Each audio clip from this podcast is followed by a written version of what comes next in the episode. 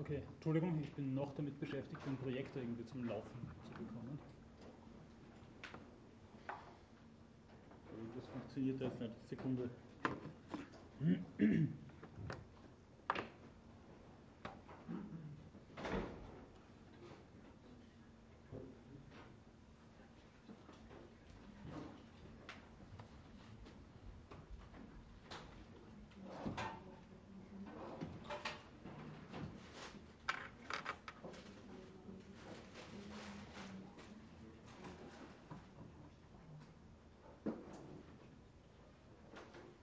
Kennt sich irgendjemand mit der Hörsaaltechnik da ein bisschen aus und hat eine Ahnung,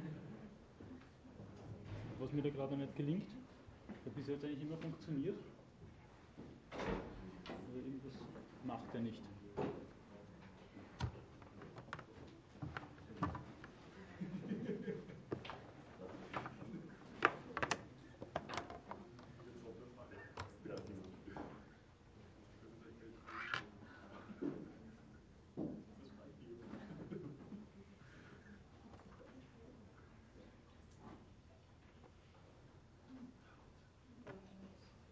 Ah, na bitte.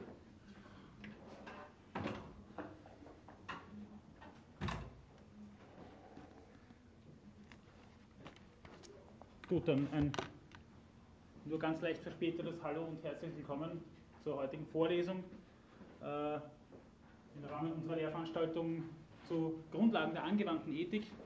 Bevor ich loslege, gibt es von Ihrer Seite irgendwelche Fragen? Bitte. Äh, dies, ein Teil ist schon online und ein Teil kommt noch, kommt noch online. Ja, lade ich hoch. Ja, ja. Gut, sonst noch irgendwelche Fragen? Erfüllbaren Wünsche? Kommentare? Irgendetwas, worüber wir uns noch verständigen sollten?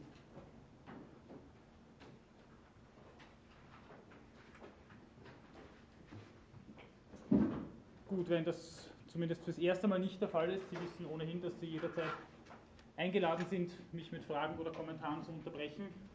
Dann beginne ich einmal mit einer ganz kurzen Reminiszenz zum letzten Mal und werde dann fortsetzen äh, in meinen Überlegungen zur Medizin- und Pflegeethik. Das letzte Mal habe ich schon gesagt, dass Medizin respektive Pflegeethik äh, ein Fachgebiet ist, das in sich ein sehr diverses Feld abbildet.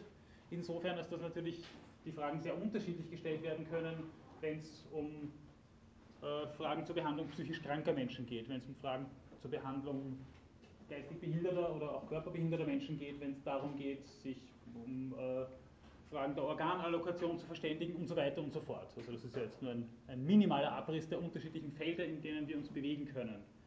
Äh, es gibt allerdings auch eine ziemliche Diversität in den Vorstellungen bezüglich dessen, worum es in der Medizin, worum es der Medizin eigentlich geht. Äh, ich habe das letzte Mal schon äh, diese eine Slide gezeigt, wo es darum gegangen ist, was eigentlich der Gegenstand der Medizin ist. Sprich, ist das ein Körper, ist das ein Symptom, ist das ein bestimmtes Leiden? Es können unterschiedliche Perspektiven sein, die einander wechselseitig nicht völlig ausschließen müssen. Und es können auch unterschiedliche Auffassungen hinsichtlich dessen sein, was das Ziel beziehungsweise auch die Legitimität einer bestimmten Behandlung, die ja immer auch ein Eingriff in eine körperliche Integrität darstellt, äh, eigentlich sein kann. Das letzte Mal habe ich dann das ist wie gesagt, wie gesagt nur eine kurze Rückschau. Ein paar Beispiele für Gesundheitsdefinitionen gebracht. Äh, diese uralte, mittlerweile uralte, muss man sagen, WHO-Definition der Gesundheit äh, wird Ihnen hoffentlich noch in Erinnerung sein. Gesundheit ist ein Zustand völligen psychischen, physischen und sozialen Wohlbefindens. Erstens ist es ein Zustand und zweitens völligen psychischen, physischen und sozialen Wohlbefindens. Also kaum einmal, wenn überhaupt, waren sie je gesund, wenn es nach dieser Definition ginge.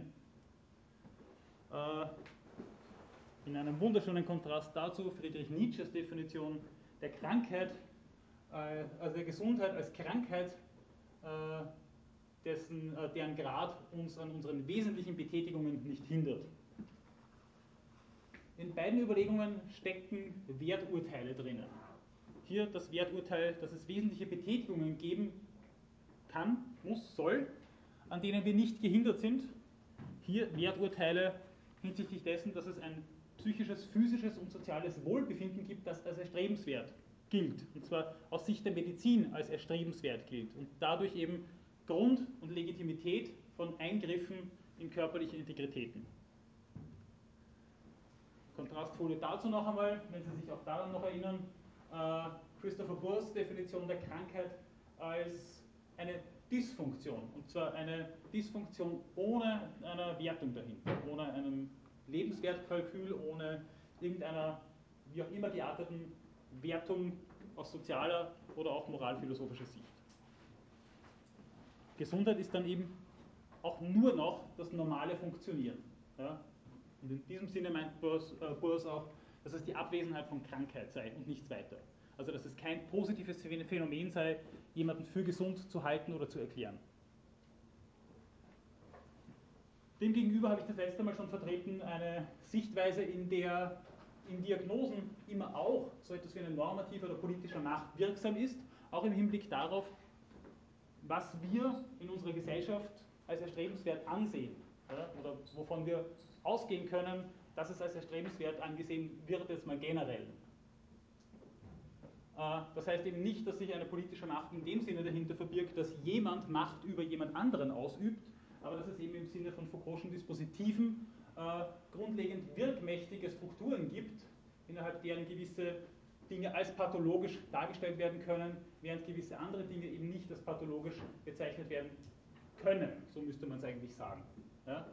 Dabei verläuft die Grenze zwischen gesund und krank, beziehungsweise zwischen normal und pathologisch, eventuell nicht nur innerhalb intersubjektiver Grenzen, sondern auch innerhalb intrasubjektiver Grenzen, sodass das Individuum sich möglicherweise auch selbst in gewissen Situationen als anormal erkennt. Und selbst das gesunde Individuum, das laut Diagnose gesunde Individuum seine eigenen körperlichen oder auch psychischen Vorgänge als anormal erkennt. Darum kann Paul Ricoeur dann sagen, Le fou est mon double infiniment proche. Also der Wahnsinnige, der Verrückte ist mein unendlich naher Doppelgänger.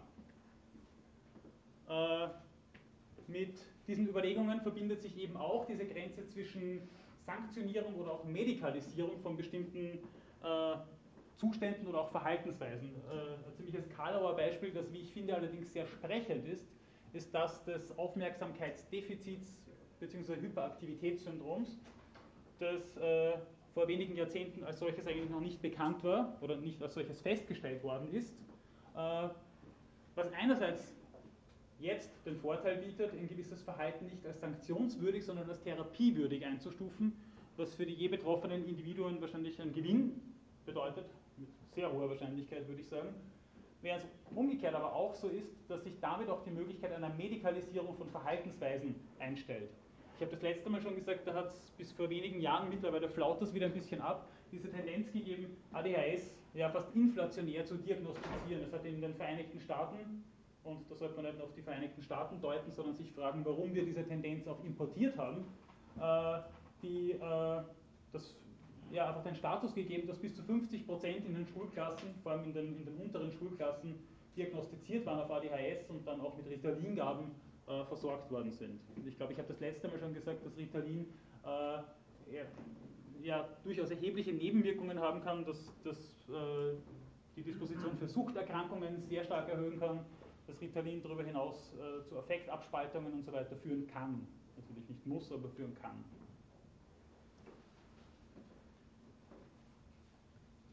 Gut, das ist meine Rückschau zum letzten Mal gewesen. Das wäre schon eine neue Slide. Gibt es dazu jetzt vielleicht von Ihrer Seite noch irgendwelche Nachfragen, Rückfragen, Kommentare?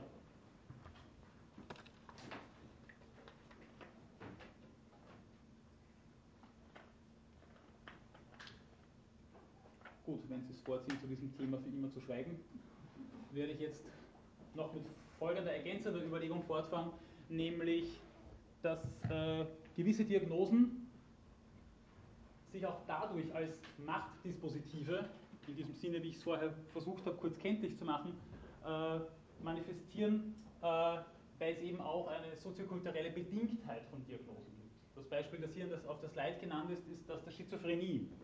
Schizophrenie wird unter anderem auch als eine Art Ich-Schwäche interpretiert. Äh, etwas, was im, im, fernen Osten aufgrund des soziokulturellen Kontexts äh, weit weniger auffällig wird. Ja, also dort ist schon der Sprachgebrauch, wenn es um, um Ich- und Ich-Strukturen geht oder auch um, um Gemeinsamkeiten und Intersubjektivität geht, ein anderer als bei uns. Ein ganz kurzes Beispiel. Wenn es um Stimmungen und Atmosphären geht, wird im Japanischen, ich bin das Japanischen nicht mächtig, aber äh, darüber mal gelesen, dass das Wort Ki verwendet. Ja, also was Sie wahrscheinlich alle aus äh, Ihren Erfahrungen kennen, dass jemand in den Raum reinkommt und äh, völlig durch den Wind ist und dem geht es überhaupt nicht gut und der, der zieht richtig alle runter. Oder umgekehrt, jemand kommt rein, hat gerade was weiß ich, was für ein Erfolgserlebnis gehabt und im ganzen Raum scheint, irgendwie, scheint das Licht irgendwie heller zu werden und, und alle werden angesteckt bis zu einem gewissen Grad von, diesem, von dieser Atmosphäre. Äh, wir würden das aber so beschreiben, jemand kommt rein und steckt die anderen an. Das ist diese eine Person der Ausgangspunkt dieses Geschehens. Während im Japanischen das Wort Ki, brauchen wir nicht aufschreiben, das heißt einfach ganz lapidar Ki, äh, äh, ähm, so beschrieben wird, dass Ki steigt, dass Ki abfällt, dass Ki irgendwelche Verschiebungen durchmacht. Und es wird nicht an jemand bestimmten festgemacht, es wird nicht jemandem als Individuum zugeschrieben. Ja? Und derlei gibt es in diesem Sprachgebrauch und im Verständnis von Emotionen, aber auch von Denken äh, in dieser Sprache und auch in diesem Kulturkreis. Und das ist natürlich eine, eine andere Perspektive und eine andere Deutung, als wir das bei uns finden, in unserem Sprachgebrauch, in unserem Kulturkreis.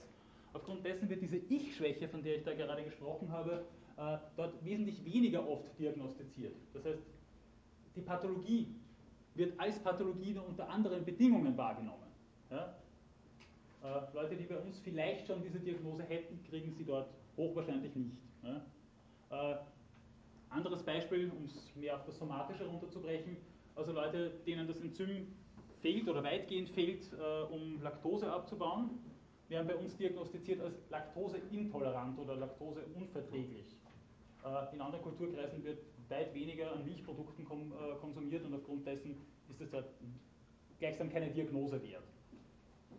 Ähm, das heißt, solche Hintergründe sind immer auch dafür verantwortlich, wie eine bestimmte Disposition, sei sie jetzt körperlich, somatisch, sei sie äh, psychisch, ich möchte jetzt nicht unterstellen, dass man somatisch und psychisch einfach auseinander dividieren kann, äh, dass diese eben als pathologisch oder als anormal qualifiziert wird oder eben nicht. Äh, das war nur noch eigentlich ein ganz kurzer Nachtrag zum Gesundheitsbegriff und den Dispositiven, die sich hinter äh, den Konstruktionen von Gesundheit und Krankheit verbergen. Äh, ich frage jetzt nach einer Slide nicht noch einmal, ob es dazu noch irgendwelche Rückfragen gibt, es sei denn, irgendjemand meldet sich ganz flott dazu.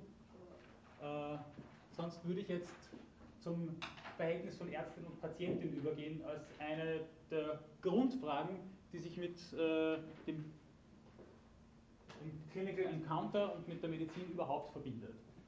Zumal die Beziehung zwischen Medizinerin und Patientin eine ist, die natürlich in allen, äh, wie auch immer gearteten äh, Feldern der Medizinethik eine, wenn nicht zentrale, so doch zumindest bestimmende Rolle spielt. Äh, das grundlegende Verhältnis ist ein asymmetrisches. Diese Asymmetrie ergibt sich zunächst einmal daraus, dass es hier Not auf der einen Seite und Hilfe oder mögliche Hilfe auf der anderen Seite gibt. Also es ist ja doch immer so, dass jemand, der als Patient sich in eine klinische Behandlung begibt, einen, einen gewissen Bedarf hat, der gedeckt werden muss. Äh, dieser Bedarf ist nicht die einzige Form der Asymmetrie. Die nächste Form der Asymmetrie ist natürlich die Kompetenzasymmetrie. Denn normalerweise ist die Patientin weniger darüber informiert, wie mit gewissen pathologischen Erscheinungen umzugehen ist im Sinne von Therapien. Ja, also das medizinische Wissen wird mit allerhöchster Wahrscheinlichkeit eher am einen Ende dieser Diade sein. Und darüber hinaus gibt es natürlich auch eine Asymmetrie der Rolle. Was macht beispielsweise der Arzttitel? Was macht die Unheimlichkeit medizinischer Apparaturen? Was macht überhaupt eine Krankenhausatmosphäre mit jemandem? Und diese Asymmetrie, das ist sozusagen die Negativfolie für eine Grundspannung, die es in der Medizinethik in diesem Zusammenhang mal grundsätzlich gibt, nämlich wie sieht es aus mit dem Verhältnis zwischen Gesundheit und Autonomie. Wie sieht es also mit, oder umgekehrt, wie sieht es aus mit, dem, mit, dem, mit der Spannung zwischen Bedürftigkeit und Selbstbestimmung?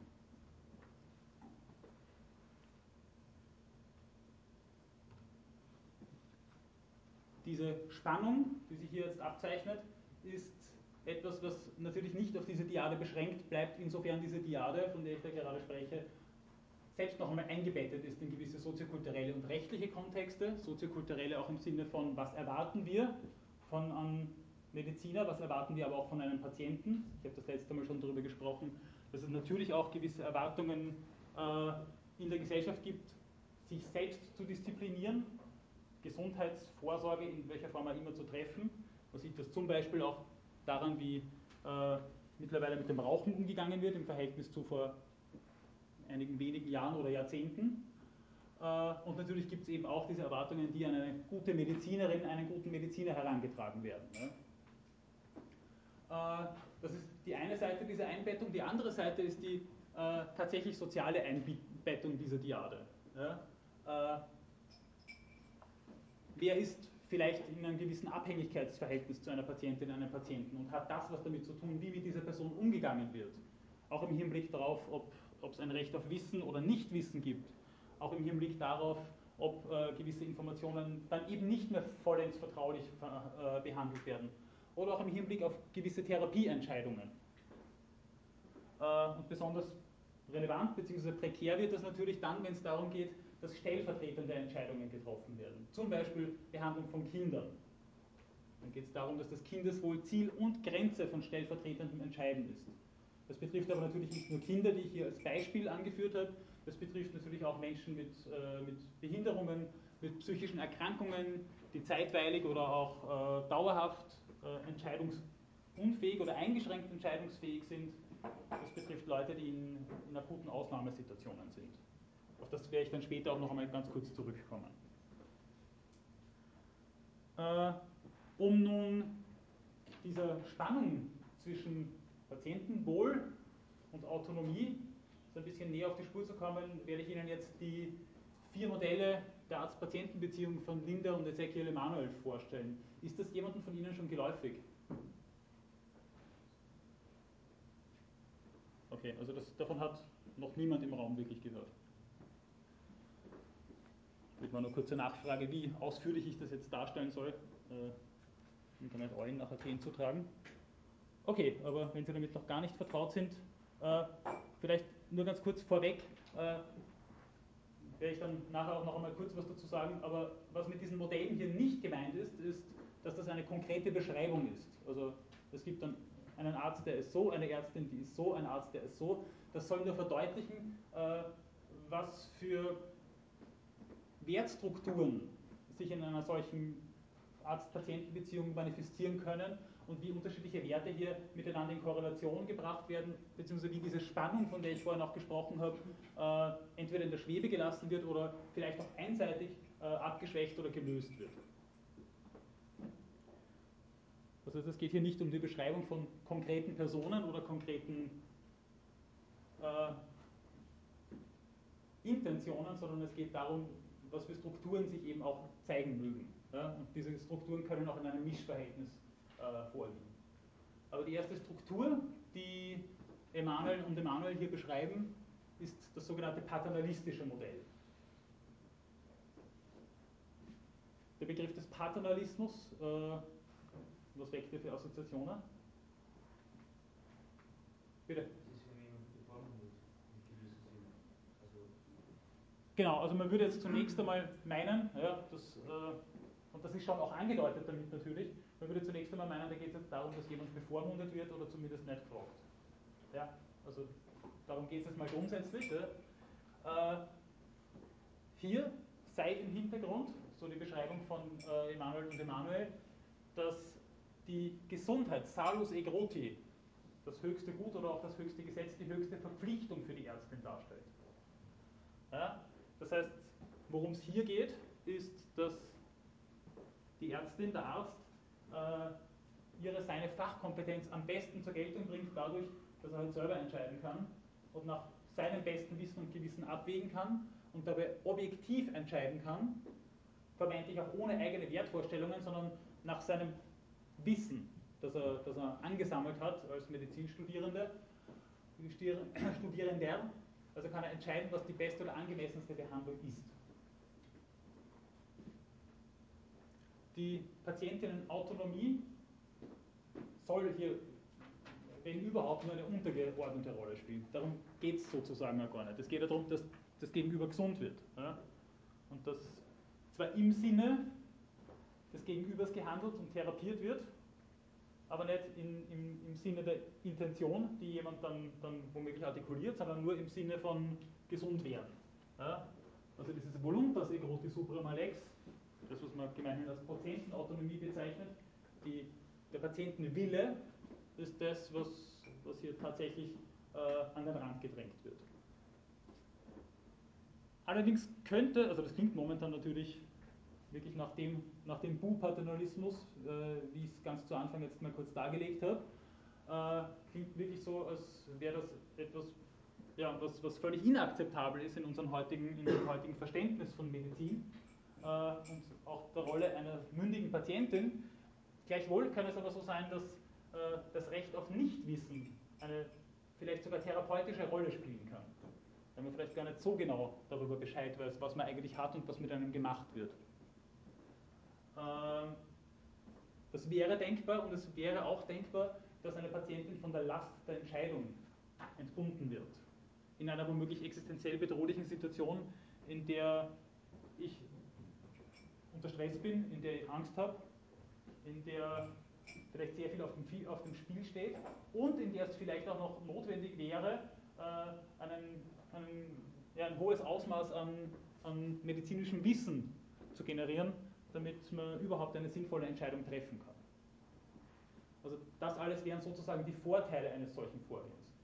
Und das passiert relativ häufig, da habe ich ja mit, mit Ärztinnen und Ärzten schon drüber gesprochen, dass, dass die Leute einfach dann sagen, ja, was würden denn Sie machen? Machen Sie das, was, was Sie meinen, das am gescheitesten ist.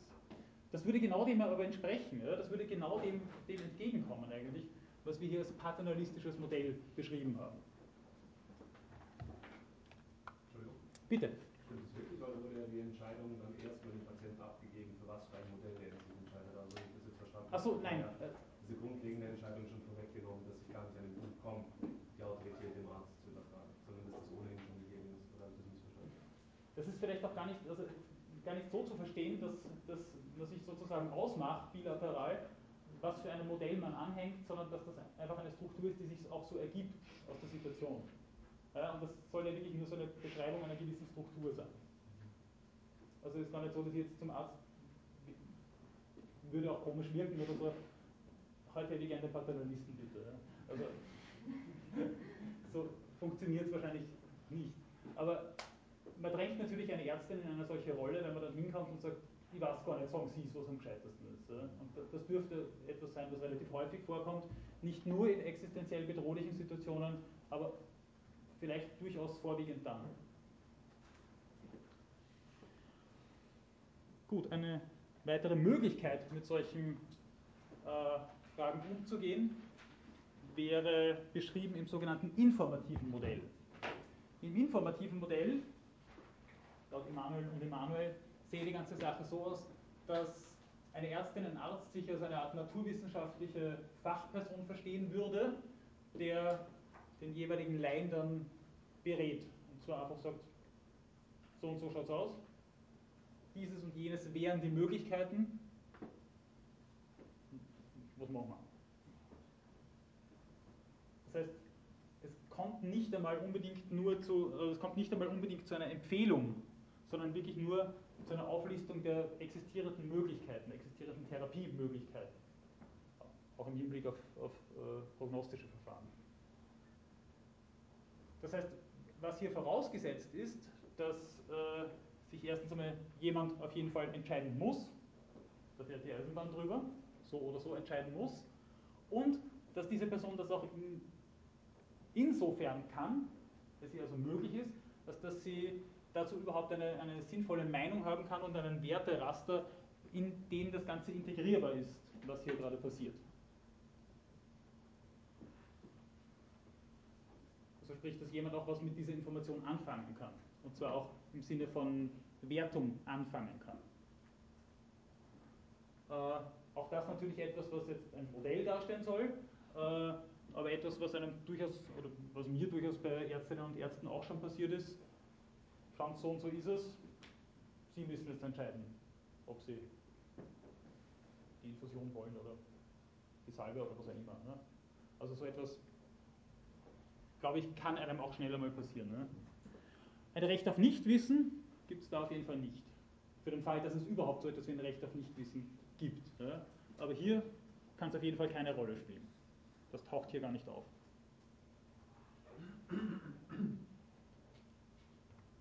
Nummer 4, äh, Nummer 3, Entschuldigung, von 4, wäre das sogenannte interpretative Modell.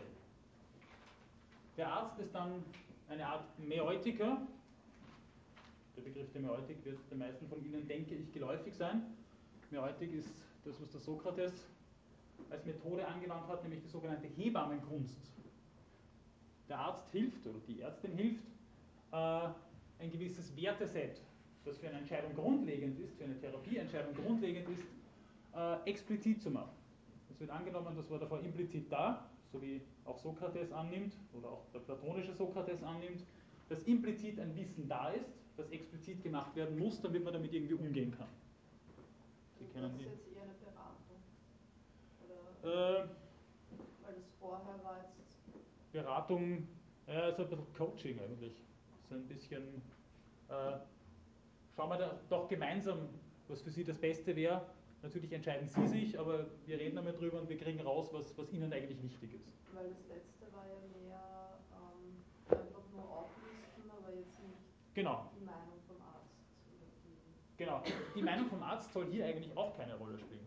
Der soll nur dabei helfen, die Meinung der Patientin klar zu kriegen. Also es wird davon ausgegangen, dass man gewisse Wertüberzeugungen und Haltungen hat, aber die halt dann vielleicht nicht explizit genug sind, uns nicht bewusst genug sind. So wie in der platonischen, platonisch-sokratischen Ideenlehre angenommen wird, wir haben äh, als unsterbliche Seelen ohnehin im Ideenhimmel ja schon die Ideen aller Wahrheiten geschaut äh, und müssten jetzt in der diesseitigen Existenz daran erinnert werden, im Sinne einer Anamnesis, um dann auch wieder teilhaben zu können an den Ideen. Man muss an das erinnert werden, was man eigentlich ohnehin schon hat und weiß.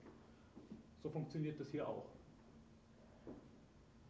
Äh, die Entscheidung wird unterstützt oder soll unterstützt werden, aber nicht abgenommen werden. Also Recht auf Nichtwissen kann man sich hier auch in die Haare schmieren, so man noch welche hat. Äh, und das ist aber das Erste. Und das Zweite ist natürlich, also kann es so etwas überhaupt geben? Kann es so etwas geben, dass man ein fixes Werteset voraussetzen kann das auch explizit machen kann als Ärztin und als Arzt, ist das überhaupt die Rolle, in der man das kann? Wird ganz bestimmt sogar ab und zu passieren. Aber die Frage ist, kann man das erwarten? Sollte man das erwarten? Und ist natürlich auch die Frage, ob das eigene Weltbild des Mäeutikers hier tatsächlich außen vor gelassen werden kann. Der Anspruch vom platonischen Sokrates wäre auch der nämliche, nämlich dass er hier eigentlich gar nichts macht, außer Unruhe zu stiften und was dazu führen soll, dass man dann auf das kommt, was ohnehin schon da ist. Das heißt, eine Positionierung sollte das eigentlich nicht mit einschließen. Die Frage, ob sich das ausgeht. Sowohl bei Sokrates als auch beim Arzt. So, Nummer 4 von 4 wäre das sogenannte deliberative Modell. Die Ärztin ist dann Lehrerin und Freundin. Es findet eine Beratung statt, die wissenschaftliche und weltanschauliche Fragen gemeinsam äh, durchdeklinieren soll. Es wird gemeinsam entschieden. Es gibt natürlich eine Empfehlung, aber es wird dennoch gemeinsam entschieden. Das heißt, ein Recht auf Nichtwissen kann es auch hier nicht geben. Eine Last der Entscheidung wird es auch hier geben, wenn auch in abgeschwächter Form beides.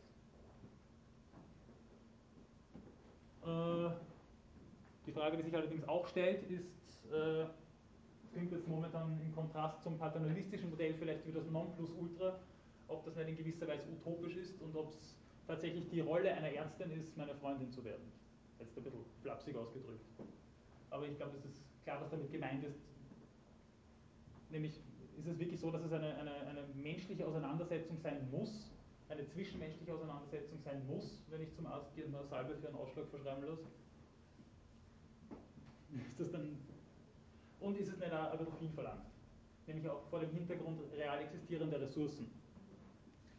Äh, ich weiß nicht, wie die momentane Statistik ist, vor nicht allzu langer Zeit war es so, dass ein Kassenhausarzt pro Patientin 8 Minuten Zeit gehabt hat. Äh, diese Statistiken verschieben sich und divergieren zum Teil auch wesentlich voneinander, aber dennoch ist es so, dass man da fragen muss, vor dem Hintergrund, welcher Ressourcen soll denn das eigentlich möglich sein?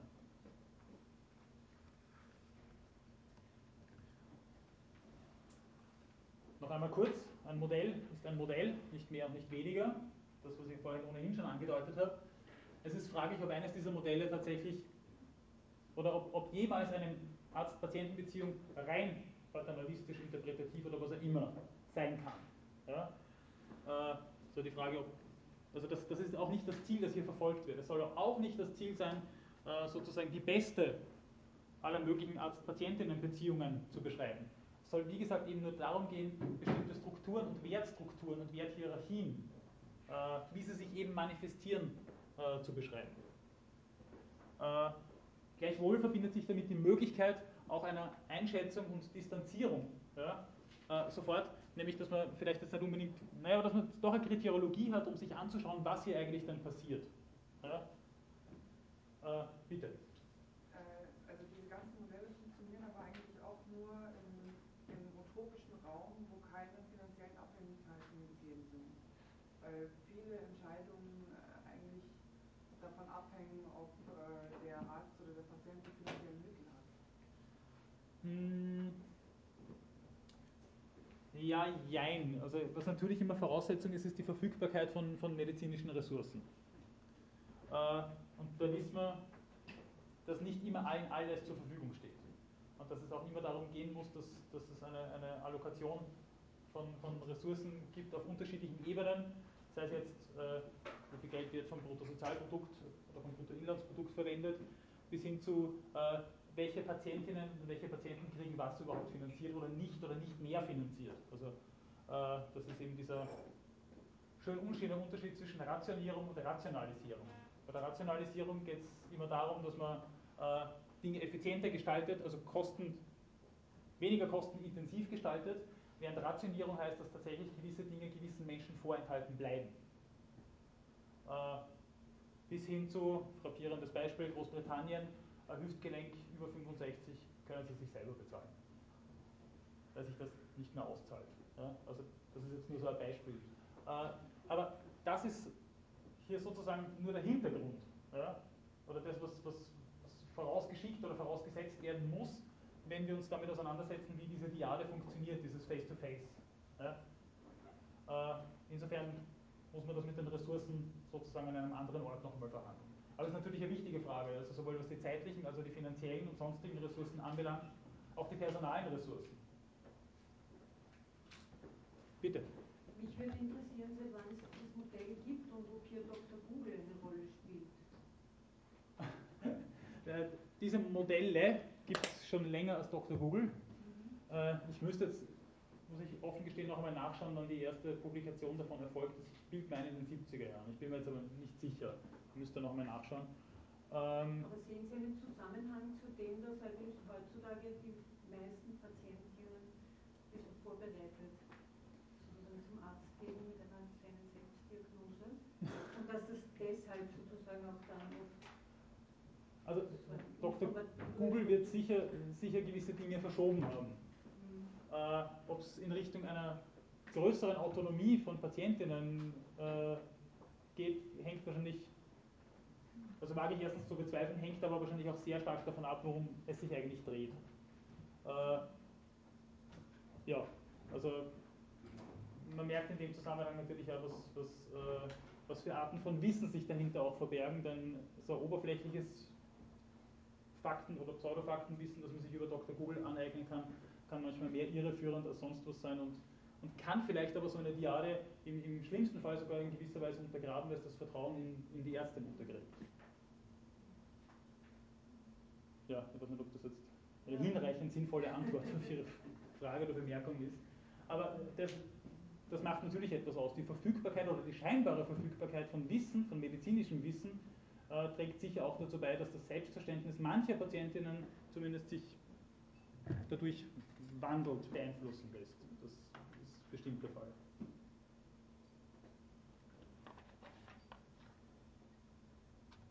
Aber nochmal, wie ich es vorhin schon angedeutet habe, die Grundspannung ist die wirklich zwischen Gesundheit und Autonomie. Äh,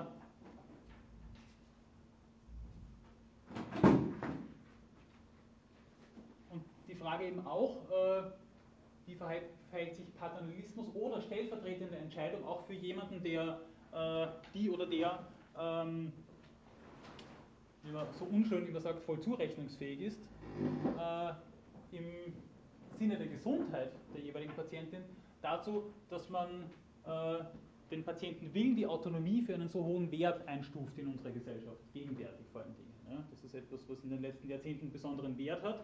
Ich werde gleich kurz was dazu sagen, warum das so sein könnte, einen besonderen Wert hat, der vielleicht sogar dazu führt, in einer Art, ja, fast schon äh, dialektischen Metabolé, dass äh, es zu einem Autonomismus kommt, der, wie Sartre sagen würde, die Menschen vielleicht zu ihrer eigenen Freiheit verdammt. Äh, dass es eben so einen Entscheidungszwang auch gibt, der Menschen in existenziell schwierigen bis bedrohlichen Situationen vielleicht gar nicht so gerecht wird. Das wäre sozusagen dann das oppositionelle Negativbild, das wäre eines, äh, äh, das dem Paternalismus gegenübergestellt werden könnte. Ja? Also sozusagen eine, eine Bandbreite zwischen Paternalismus und Autonomismus.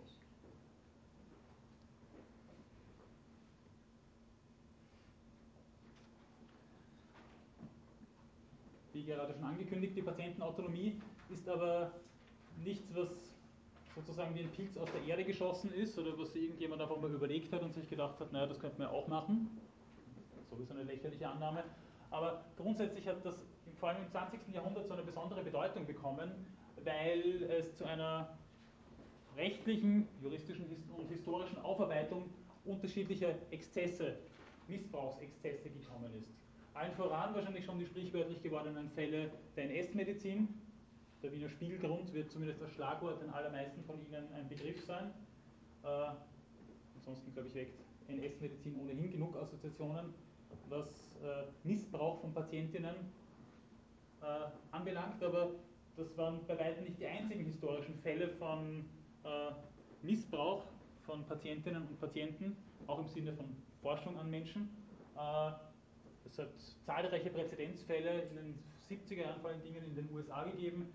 Solche Präzedenzfälle gibt es bis heute. Also es ist, ich glaube 2011 hat es einen größeren Prozess gegeben äh, gegen, eine, äh, gegen einen größer angelegten Versuch von US-Ärzten in Guatemala in den 40er Jahren.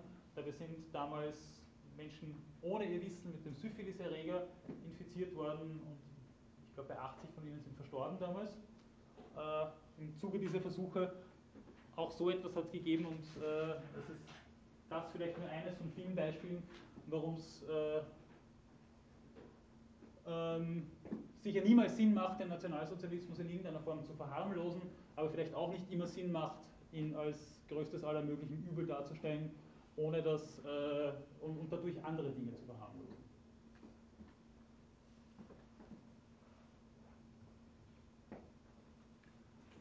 Grundsätzlich ist es so, dass sowohl bei wie auch immer gearteten therapeutischen Behandlungen, aber auch bei Versuchen, bei medizinischen Versuchen oder Testreihen, ein informiertes Einverständnis die Conditio sine qua non ist, dass etwas, äh, dass etwas im Rahmen des Rechtlichen durchgeführt wird. Also das ist auch eine rechtliche und nicht nur eine moralische Bringschuld, dass das eingeholt wird. In sehr, sehr vielen Fällen, das werden Sie wahrscheinlich auch wissen, muss man mittlerweile auch wirklich unterschreiben. Also wirklich Informations- und Merkblätter unterschreiben, oft sogar mehrfach unterschreiben. Äh, auch im Hinblick darauf, dass Medizinerinnen und Mediziner dann nicht so leicht verklagt werden können, muss man auch dazu sagen, dass das eben auch ein Ausdruck von Defensivmedizin ist, aber eben nur auch. Voran sollte eigentlich die Patientinnenautonomie stehen. Ja? Die Patientinnenautonomie laut Tom Beauchamp und Ruth Faden äh, besteht aus folgenden Elementen. Einerseits der Fähigkeit zu entscheiden. Das habe ich vorher schon ganz kurz angedeutet, werde ich auch gleich noch ein bisschen mehr dazu sagen. Etwas, wo man natürlich auch trefflich darüber streiten könnte, wer das in welchem Ausmaß eigentlich hat und wer dann wozu nicht mehr, ja, müsste man auch sagen, zugelassen werden kann. Zum Beispiel auch wenn es um Heilversuche geht. Heilversuche sind, äh, sind so Hybriden zwischen medizinischer Forschung und Therapie. Also da wird in einem noch nicht ganz gewissen Ausgang versucht, eine, eine Person mit einem äh, nicht hinreichend erforschten Mittel, welcher Art auch immer das sei, sei es eine, eine Substanz oder was auch immer, versucht zu heilen. Okay, also die Fähigkeit zu entscheiden, dann muss eine Aufklärung stattgefunden haben. Im Sinne des deliberativen Modells wäre das dann also eine Information, eine hinreichende Information über das, was da los ist und getan werden kann, verbunden mit einer expliziten Empfehlung. Dann sollte man sich versichern, dass das verstanden worden ist. Jetzt könnte man vielleicht ein bisschen flapsig sagen, wie auch immer das möglich sei. Wenn dann jemand fünfmal Ja gesagt hat, weiß ich dann wirklich, dass es verstanden hat. Und das Ganze muss dann mit einer expliziten Entscheidung und einem damit sich verbindenden Behandlungsauftrag einhergehen. Das heißt, es wird wirklich darauf Wert gelegt, dass jemand einsichtsfähig ist, dass jemand diese Einsichtsfähigkeit insofern aktualisiert, dass das ihm erzählt wird, was da los ist. Äh, dann soll das eben noch einmal überprüft werden oder, oder garantiert werden, dass das auch wirklich verstanden worden ist. Und dann soll eine explizite Empfehlung am Schluss stehen. Aber wie ich schon angedeutet habe, äh, das ist eine ja, nicht einmal geringe Selektivität. Äh, wie schaut es aus mit Kindern? Wie weit soll der Wille von Kindern mit einfließen in Therapieentscheidungen, die vielleicht existenziell sind? Da wird dann des Öfteren auf die seelisch-geistige Reife hingewiesen, nach Maßgabe der Möglichkeiten, ohne dass das verbindlich ist. Nach Maßgabe der Möglichkeiten soll darauf eingegangen werden. Wobei man auch hier eigentlich gleich nochmal hinschauen müsste und sagen müsste, äh, was heißt eigentlich seelisch-geistige Reife? Ich habe sehr lange mit behinderten Menschen gearbeitet und sehr oft ist das, was man gemeinhin als emotionale Intelligenz bezeichnet, äh, in einem sehr asymmetrischen Verhältnis zu dem, was man als rationale Intelligenz bezeichnen könnte. Also dass Menschen emotional sehr schnell überfordert sind, obwohl sie kognitiv eigentlich ziemlich auf der Höhe sind. Und in gewissen Entwicklungsphasen wird das bei Kindern auch der Fall sein können zumindest. Eben, habe ich schon auf die geistig behinderten Menschen hingewiesen. Wie, wie schaut es mit denen aus? Wie schaut es aus mit psychisch kranken Menschen, die in besonderen Ausnahmezuständen sind oder die äh, einfach langfristig ähm, in ihrer Entscheidungsfähigkeit eingeschränkt sind. Wie schaut es aus mit Menschen, die sich in einem Rauschzustand befinden? Suchterkrankte oder nicht Suchterkrankte? Wie schaut es aus mit dementen Personen? Wie schaut es überhaupt mit psychischen Ausnahmesituationen aus? Schock, Trauer, Leiden. Und wie schaut es aus mit dem sogenannten mutmaßlichen Patientenwillen, der ja dann in irgendeiner Form erhoben werden soll? Äh, was weiß ich denn vom über den jeweiligen Patienten, damit ich in ihrem, seinem Sinne entscheiden kann.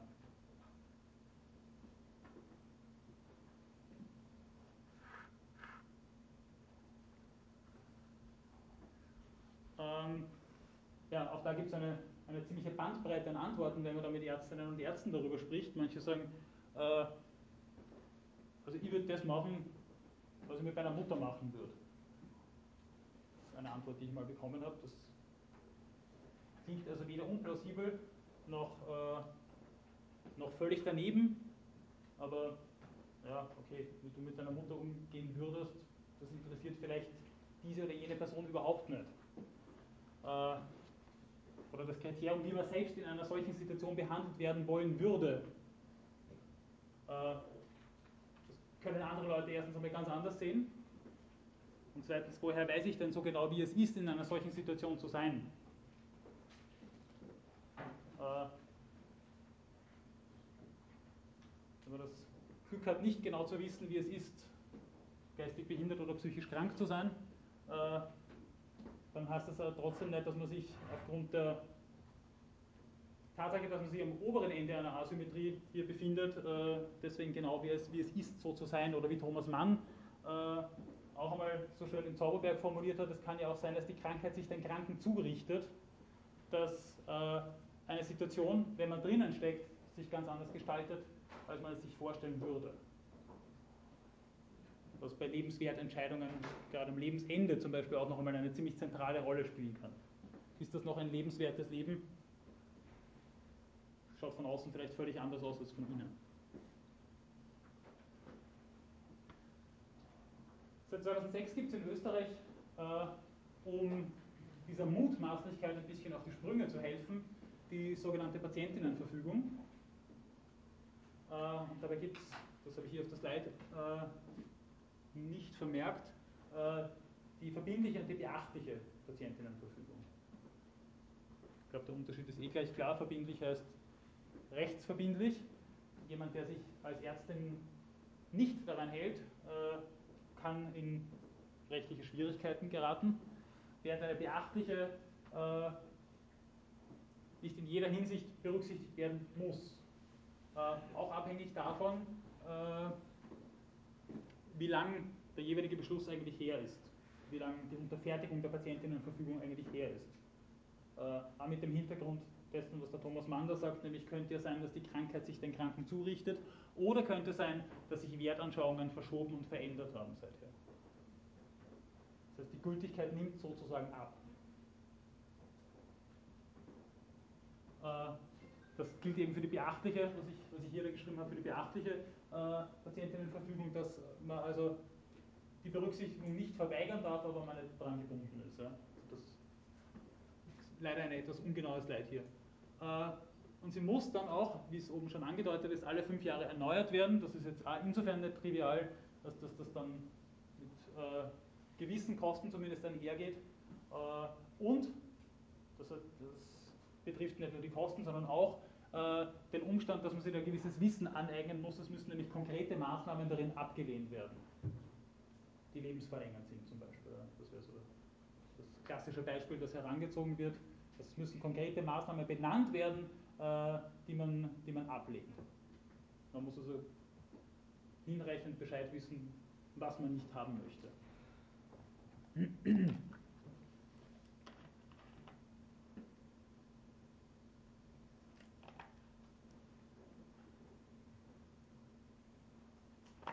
Ein kurzer Nachtrag sozusagen zu diesen Überlegungen zum Arzt-Patienten-Verhältnis ist noch äh, folgender.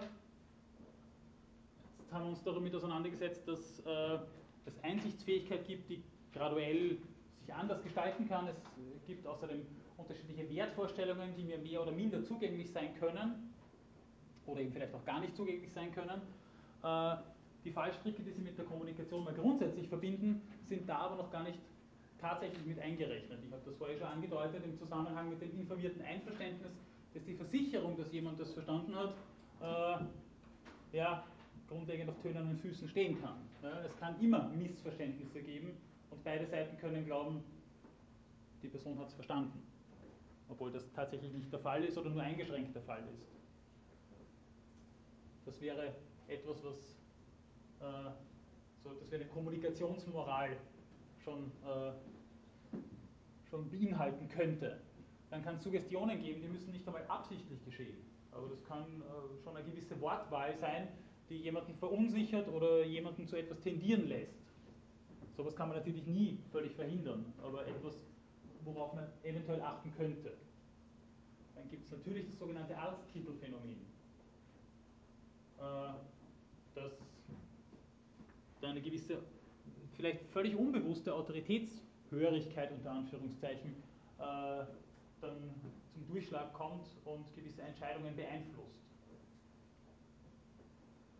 Dann kann es umgekehrt aber auch sein, äh, dass auf Seiten einer Ärztin, eines Arztes es vorkommt, dass die halt in ihren Routinen drinnen stecken und äh, in ihrer Kommunikation dann sozusagen schon das Standardprozedere runterspulen und glauben, dass damit eigentlich schon dieser oder jener konkreten Person, die dann als Fall einer bestimmten Patientenklasse bloß noch angesehen wird, äh, dass eben, äh, dass eben hier einfach nur aufgeklärt wird, wie man halt aufklärt, ohne dass man auf das konkrete Gegenüber tatsächlich eingeht, vielleicht auch in der Wortwahl.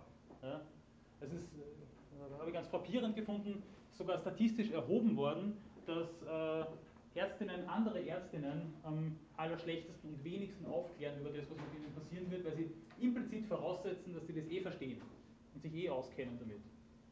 Obwohl das vielleicht der Internist ist, der sich mit einem Neurologen unterhält oder wie auch immer. Ja? Also dass, dass die schlechteste Patientinnenaufklärung mit anderen Medizinerinnen durchgeführt wird. Äh, und dann, das habe ich vorhin auch schon zumindest äh, zwischendurch so ein bisschen mitgenommen gehabt, wie schaut es auch aus mit, mit Fragen der Schweigepflicht im Sinne von, wahre ich ein gewisses Recht auf Nichtwissen, aber auch, äh, welche Informationen werde ich aus diesem Kommunikationszusammenhang dann nach außen tragen. Wo gibt es dann Grenzen der Schweigepflicht natürlich auch. Ja? Also weiß man eh, dass das bei gewissen kriminologischen Geschichten der Fall ist, dass es auch anzeigepflichtige Erkrankungen gibt. Äh, ja, aber was soll man auch machen, wenn man, wenn man einen heroinkranken Busfahrer äh, vor sich sitzen hat? Kann man sagen, dass er gut, ja, dass er seinen Job behalten kann, soll im Heroinrausch die Leute spazieren führen.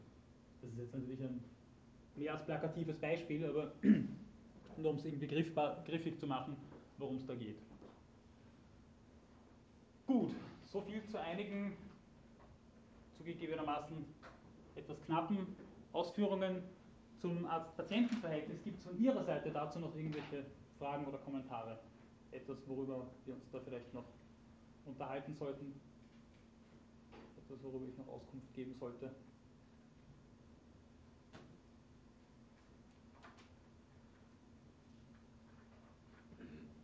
Wenn nicht, würde ich mich dann einem weiteren Feld innerhalb der Medizinethik widmen.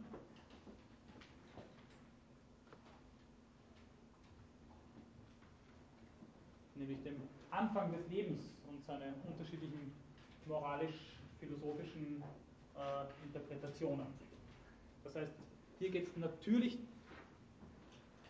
um Fragen der Abtreibung, hier geht es natürlich um Fragen der Präimplantationsdiagnostik, der Pränataldiagnostik, hier geht es darum, wann auch ein Mensch im Vollsinne des Wortes, es geht um den Personenbegriff im weitesten Sinne, als Mensch interpretiert und behandelt werden kann, soll, muss, wie auch immer. Natürlich einhergehend auch damit, was für Rechtsstatus einer gewissen ja, Entität oder wie soll man da reden, zukommen soll. Ja? Also worin besteht denn eigentlich dann der Unterschied, so könnte man die Frage reformulieren, zwischen etwas, zum Beispiel einem Zellhaufen, und jemand, zum Beispiel einem Kind. Gibt es da überhaupt einen Unterschied? Und woran ließe sich der festmachen? Das wäre die Grundfrage. Damit verbinden sich natürlich jede Menge Möglichkeiten oder Un Unmöglichkeiten medizinischen Eingreifens. Etwa, ja, wie ich es jetzt ohnehin schon angedeutet habe. Um es dann noch einmal zu spezifizieren, was wäre denn eigentlich der Grund von fundamentalen Rechten, wie zum Beispiel das Recht auf die Unversehrtheit von Leib und Leben, das bis zur zwölften Woche mehr oder weniger ausgesetzt ist, bis zur zwölften Schwangerschaftswoche? Sind das spezifische Eigenschaften, die mit Entwicklungsstadien verbunden sind? Oder eben auch Fähigkeiten? Oder ist es doch einfach nur wogegen Peter Singer und auch andere Sturm gelaufen sind, die Zugehörigkeit zu einer gewissen Spezies. Dann wäre allerdings die befruchtete Eizelle schon eine Person. Und hätte dann womöglich im Sinne Kants eine Würde, das heißt einen absoluten Wert, der für keinen wie auch immer gearteten, vermeintlich, aber niemals wirklich höheren Wert äh, geopfert werden darf. Das wäre auch sozusagen das Fundament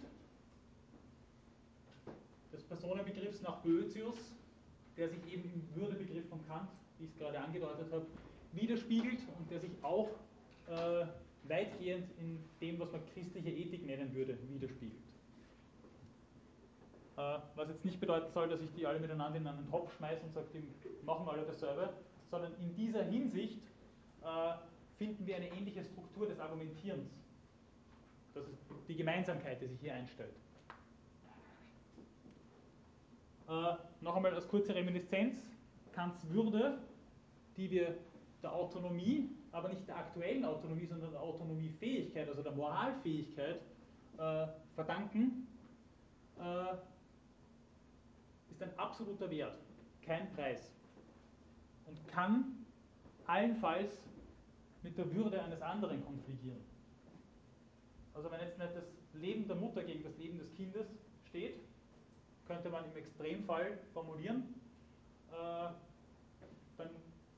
gibt es da auch kein Abweg.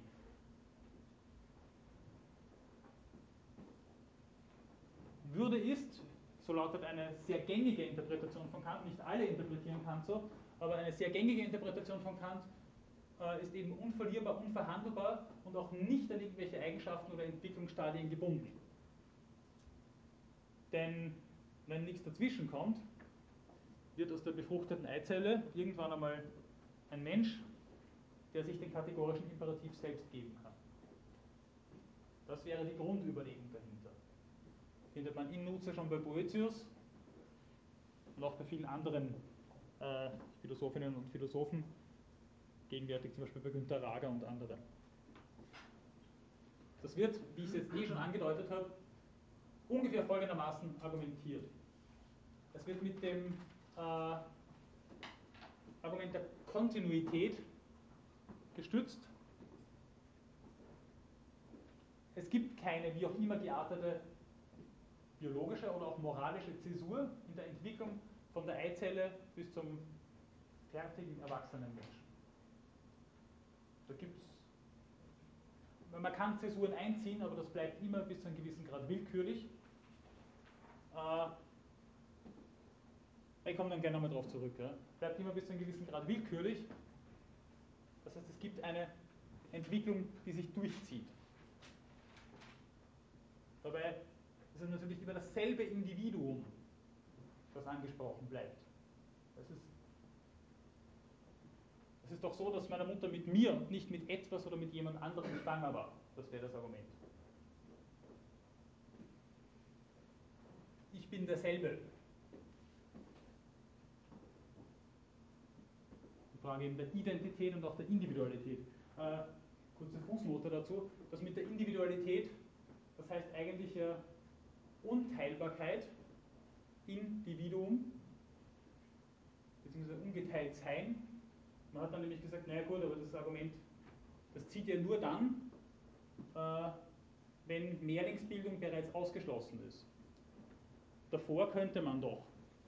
Und dann haben die eben gesagt, na, es geht eben nicht um, das, um die Unteilbarkeit, sondern um das konkrete Ungeteiltsein in der jeweiligen Situation.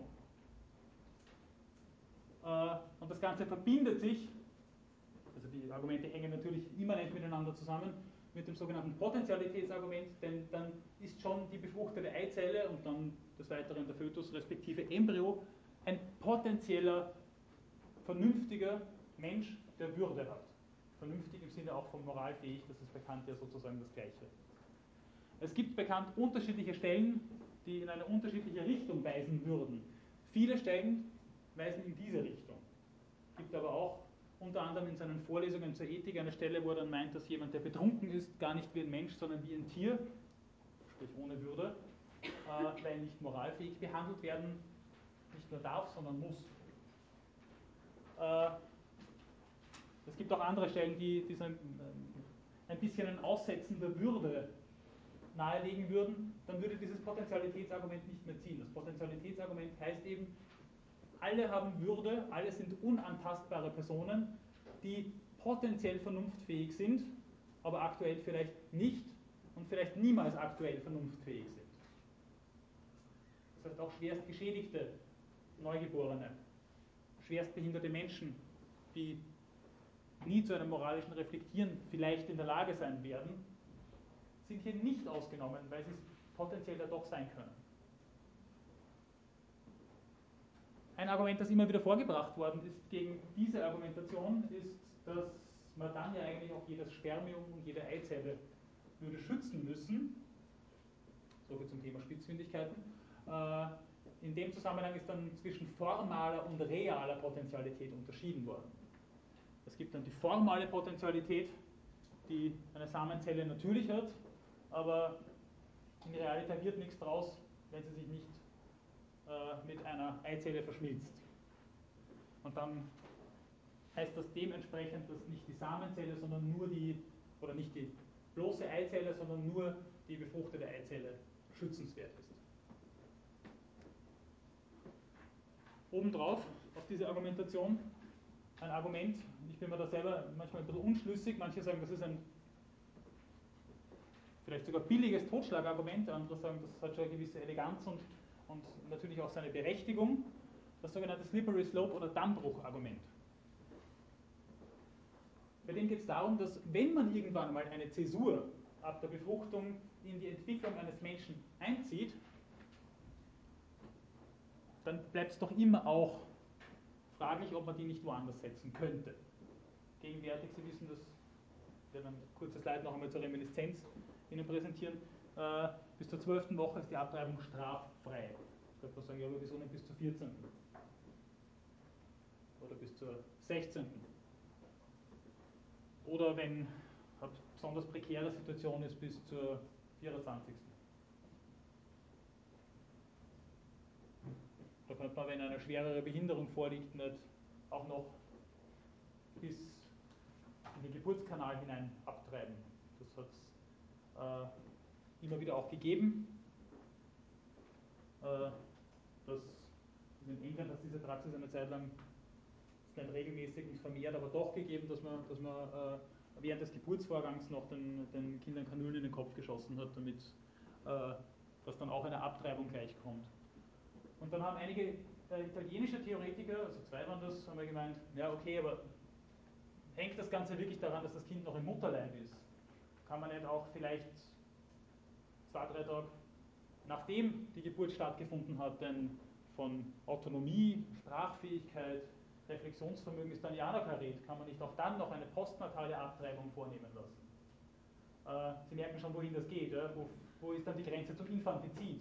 Und dass die zwei Theoretiker, von denen ich verspreche, viel Post bekommen haben, können Sie sich auch vorstellen. Äh, sowas kommt halt nicht immer und überall gut an, wenn man sowas vertritt. Äh, aber die Gefahr ist, dass man irgendwann mal sagt, na gut, dann gibt es irgendein legalen Infantizid. Also Kindesmord. Und um da gar nicht erst anzufangen damit, bleiben wir lieber bei dem. Also das Slippery Slope ist jetzt einfach, wo es anfängt oder Grenze. Dass man gar nicht erst anfängt sozusagen, weil man sofort, man nennt es auch das Argument der schiefen Ebene, wenn man auch nur einen Schritt drauf macht, dann fängt man zum Rutschen an. Und dann ist man ganz schnell dort. Ja.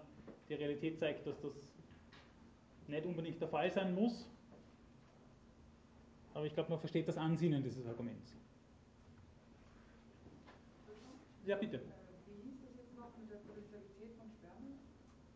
Achso, das wäre diese, weil sie als Fußnote gedacht, aber die Unterscheidung von formaler und realer Potentialität. Und,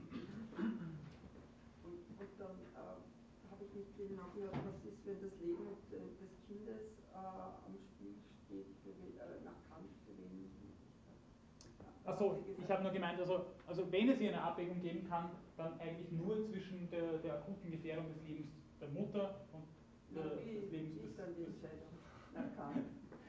Da haben wir nach Kant ein bisschen ein Problem.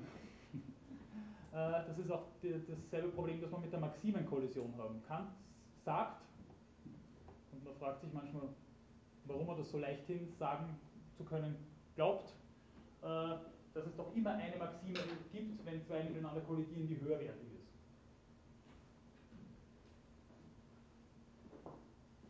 Kann man glauben, muss man aber nicht glauben. Denn unter diesen Voraussetzungen hätte ich niemals einen echten Wertkonflikt. Weil dann habe ich immer nur höher oder geringergradige Werte oder Maximen, die halt gesollter sind als andere.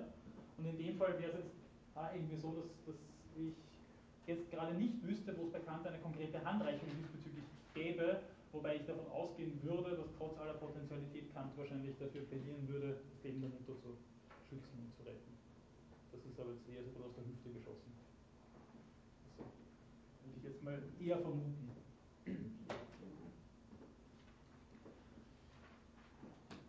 Wüsste ich jetzt aber keine Stelle, mit der ich das konkret belegen könnte. Könnte auch sagen, das Kind lebt dann länger. Das wäre bekannt Argument, weil das wäre utilitaristisches Argument. Das sozusagen eine Nutzenmaximierung. Das, das dürfte eigentlich kein Argument sein. Ja, aber was sagt diese alte, äh, diese konservative Position? Man muss aufpassen, zwischen alt und konservativ zu unterscheiden, denn es gibt in dem Fall auch äh, zeitgenössische Vertreterinnen einer solchen Position. Äh, also zu 95, 99, irgendwas Prozent würden die natürlich sagen, okay, da ist das Leben der Mutter jetzt zu schützen. Ne? Vor allem wenn es womöglich um ein, um ein Embryo in einem relativ frühen Stadium geht. Ja? Also normalerweise wird, wird dann schon so argumentiert. Ähm, die von der anderen Fraktion, nämlich der sogenannten liberalen Position, müssen natürlich jetzt anders argumentieren. Und hier ist die Person, das finden wir erstmalig in dieser Form bei John Locke, zumindest elaboriert bei John Locke, auch davor hat es ähnliche Auffassungen gegeben, äh, in Nutze sogar bei Aristoteles, aber da ist eine Definition der Person zu finden, die über ihre diachrone Identität geht. Die diachrone Identität bedeutet, dass ich mich selbst als denselben über Zeiträume hinweg begreife. Nämlich, dass, es, dass ich zum Beispiel sagen kann, ja, ich war derselbe damals, da müsste ich aber an meine Erinnerung äh, mich halten und nicht daran, dass ich weiß, dass meine Mutter mit mir schwanger war, da müsste ich sagen, ich war derselbe, der damals dann in den Kindergarten gegangen ist und dann in die Volksschule angefangen hat und so weiter und so fort. Und ich werde derselbe sein, der äh, hoffentlich morgen wieder was Gescheites zum Frühstück kriegt, wie auch immer. Ja? Äh, es geht darum, dass ich zukunftsbezogene Präferenzen noch haben kann. Peter Singers Präferenzutilitarismus läutet hinten schon mit. Äh, es gibt also diese diachrone Identität. Es gibt ein Bewusstsein oder besser noch Selbstbewusstsein, das mir das überhaupt ermöglicht, eine diachrone Identität zu haben. Und es gibt gewisse Rudimente einer Auffassungsgabe, vor allem Schmerzempfinden. Das ist das, was man dann auch Pathozentrismus nennen wird, nämlich die grundlegende moralische Bedeutung dessen, dass man leidensfähig ist, beziehungsweise umgekehrt äh, auch Freude empfinden kann, was man so auch ein bisschen beim Utilitarismus findet, nämlich äh, Maximizing Pleasure und Minimizing Pain. Das ist die Bedingung dafür, dass jemand als jemand aufgefasst werden kann. Sonst ist das keine Person im eigentlichen, im strengen Sinne. Das heißt nicht, dass es deswegen schon automatisch ein Ding sein muss. Die bloße Dichotomie von Person und Sache muss das jetzt nicht zwingend bedeuten. Ja? Weil dann wäre das eine tatsächlich nur ein Etwas und das andere eine Person. Eine solche Dichotomie finden wir nebenbei bemerkt aber bekannt. Ja? Also da gibt es Sachen und Personen. Sachen haben einen Preis, Personen haben eine Würde. Tertium non datur. Dazwischen gibt es nichts. Äh, hier ist es so, dass diese Autoren und Autorinnen äh, jetzt nicht zwingend behaupten würden, man kann mit einem Kind oder mit einem Ungeborenen leben, alles machen, was einem gerade einfällt. Das würden die jetzt nicht per se sagen, aber äh, die zu berücksichtigenden Interessen, Präferenzen, zukunftsbezogenen Präferenzen äh, sind nicht da. Gibt es ein, eine Interessensabwägung, wie der Utilitarismus hier als grundlegend fordert, dann sind diese Interessen entweder sehr geringgradig oder überhaupt nicht zu berücksichtigen, weil sie gar nicht da sind. Und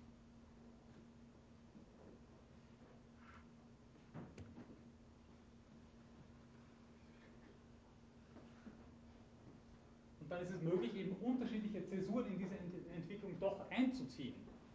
Singer und Norbert Hörster, der deutsche Rechtsphilosoph, würden meinen, das Bewusstsein oder das Selbstbewusstsein sowie die Schmerzfähigkeit, eben dieser Pathozentrismus, das wäre das Kriterium.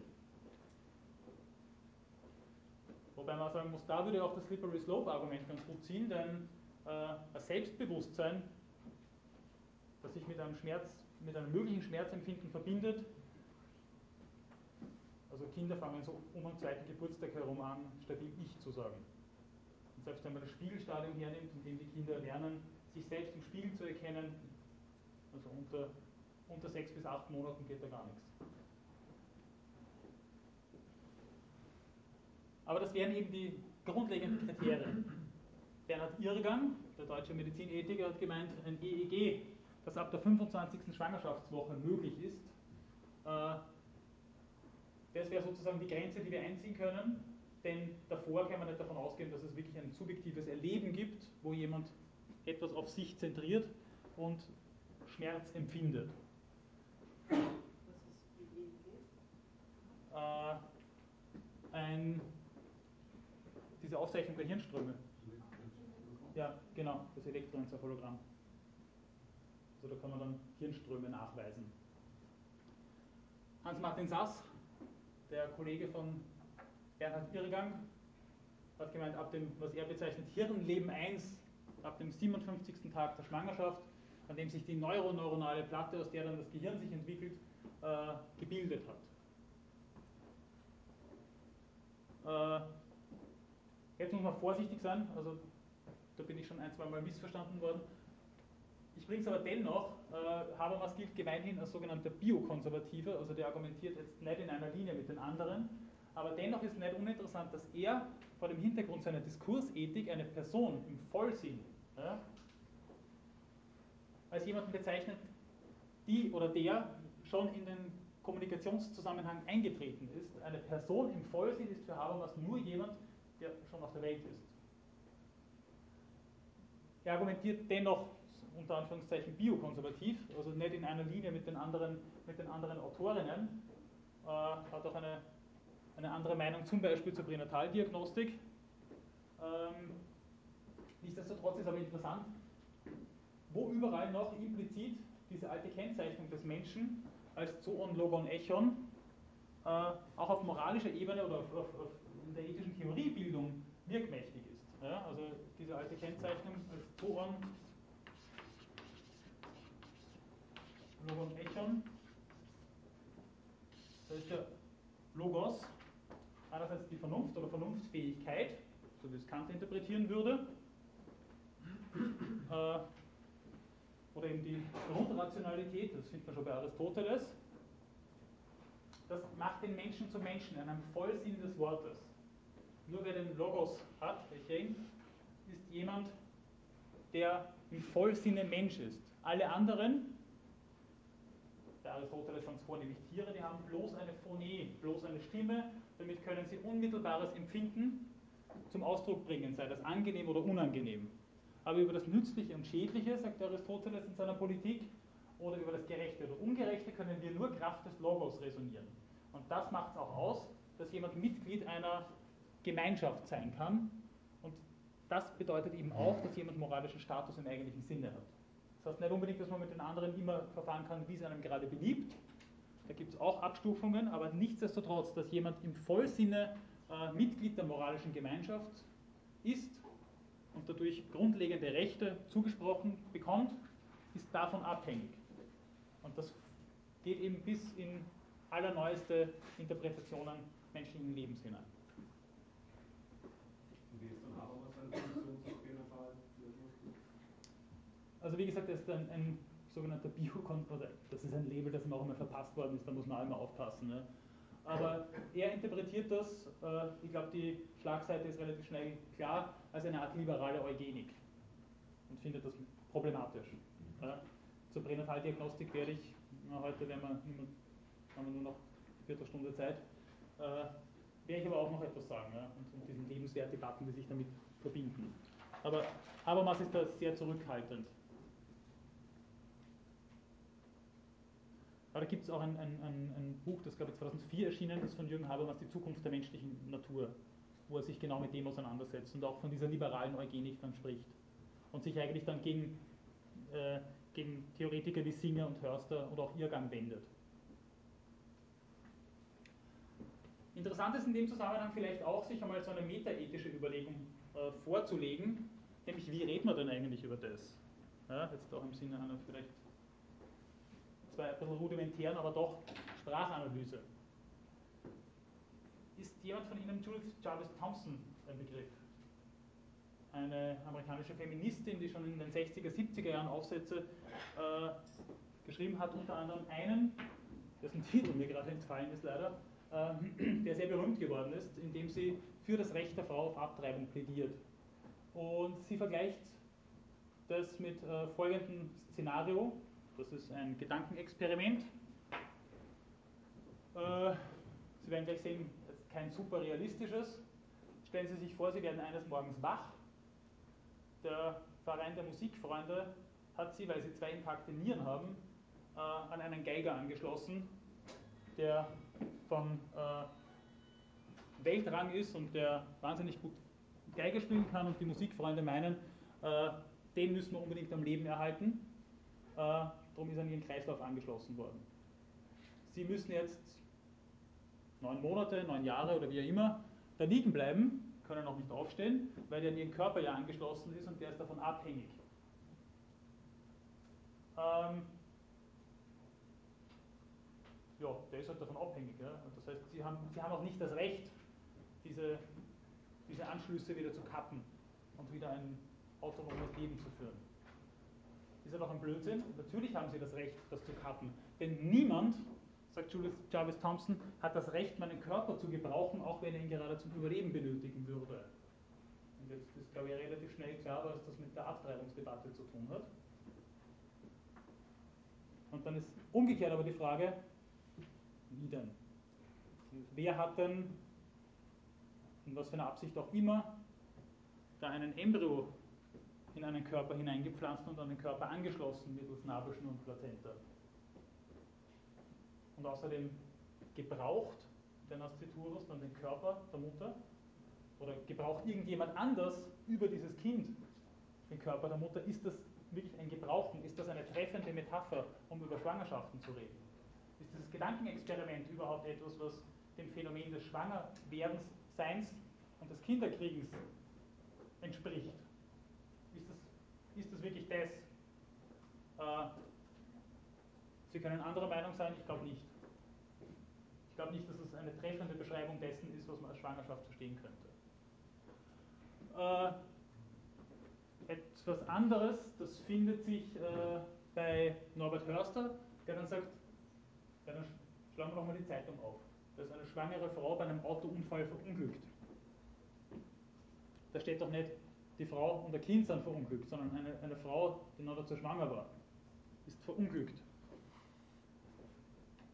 Sagt uns das nicht auch etwas über den Status des ungeborenen Lebens aus? Dass das kein Mensch im Vollsinne ist. Hörster hat sicherlich recht, dass so gesprochen wird.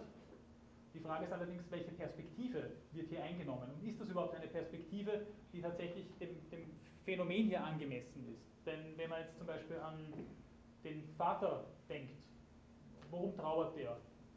Um eine Frau und eine Schwangerschaft? Oder trauert der vielleicht doch auch um ein Kind, selbst wenn es eines ist, das er sich notgedrungen nur hat vorstellen können bis zu dem Zeitpunkt? Ja?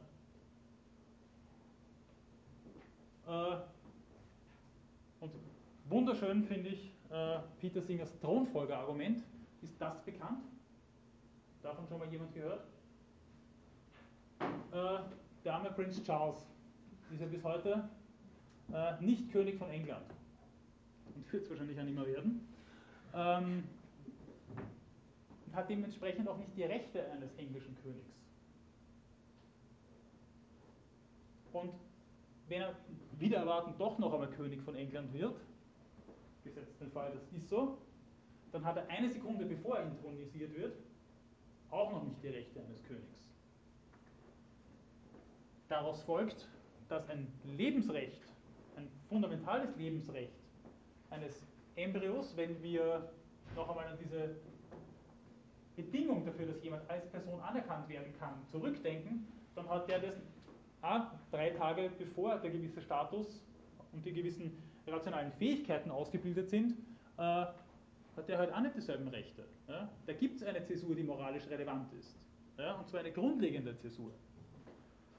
Aber auch hier noch einmal die Frage, ist das wirklich so, dass Lebensrecht etwas ist, was mit einer Intronisierung zu tun hat? Ist das etwas, was sozusagen einem, mit einer ganz bestimmten Grenze, die, wie auch immer sie sich gestalten mag, dann eintritt und davor schlichtweg nicht der Fall war? Gut, ich belasse es bei dieser Frage.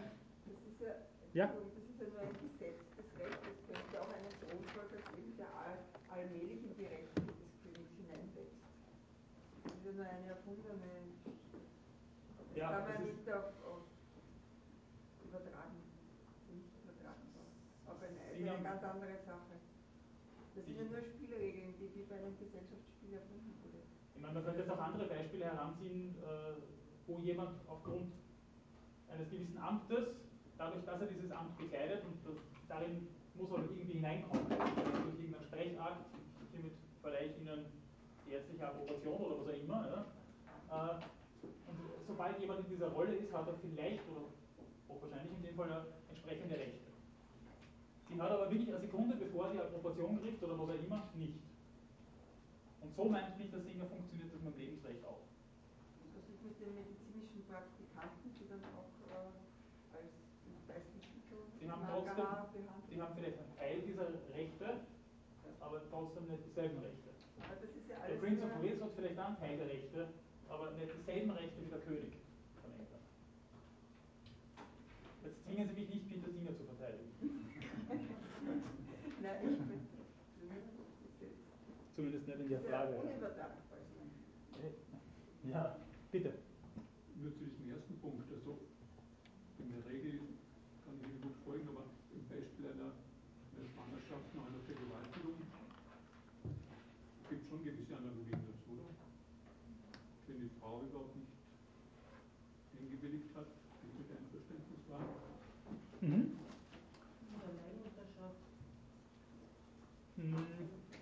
Ja, das sind, das sind zwei Fälle, wo man, wo man nochmal genau hinschauen müsste. Ja. Also das mit der kriminologischen Indikation, das ist ja auch etwas, was im, das ist die Slide, die ich vorhin schon versprochen habe, äh, das mit der kriminologischen Indikation ist ja etwas, was in unserem Recht äh, auch insofern verankert ist, dass das man dann äh, über die zwölfte Schwangerschaftswoche hinaus abtreiben darf, straffrei.